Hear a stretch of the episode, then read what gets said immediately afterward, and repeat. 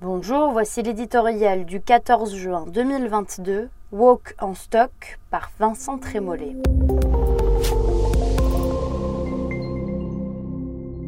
Les castors ne savent plus où donner du barrage.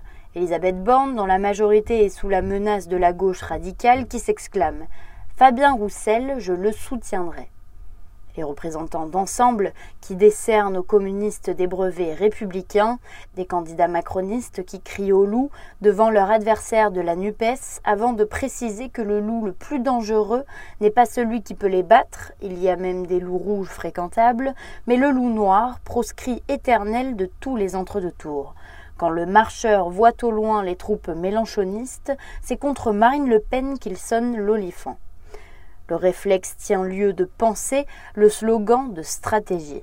Les grands principes et les petits intérêts s'entremêlent dans une rhétorique de plus en plus pauvre.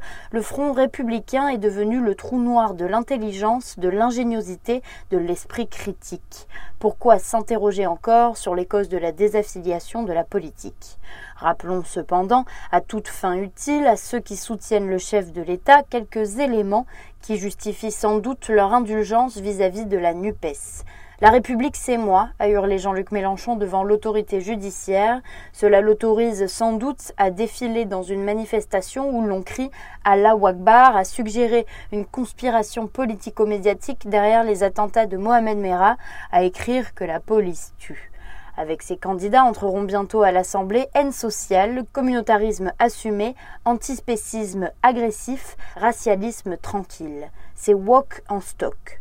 Dans ce courant politique, les dominés sont les vrais dépositaires de la violence légitime, tandis que l'État l'utilise à des fins obscures mais toujours néolibérales. C'est bêtement et simplement une logique révolutionnaire.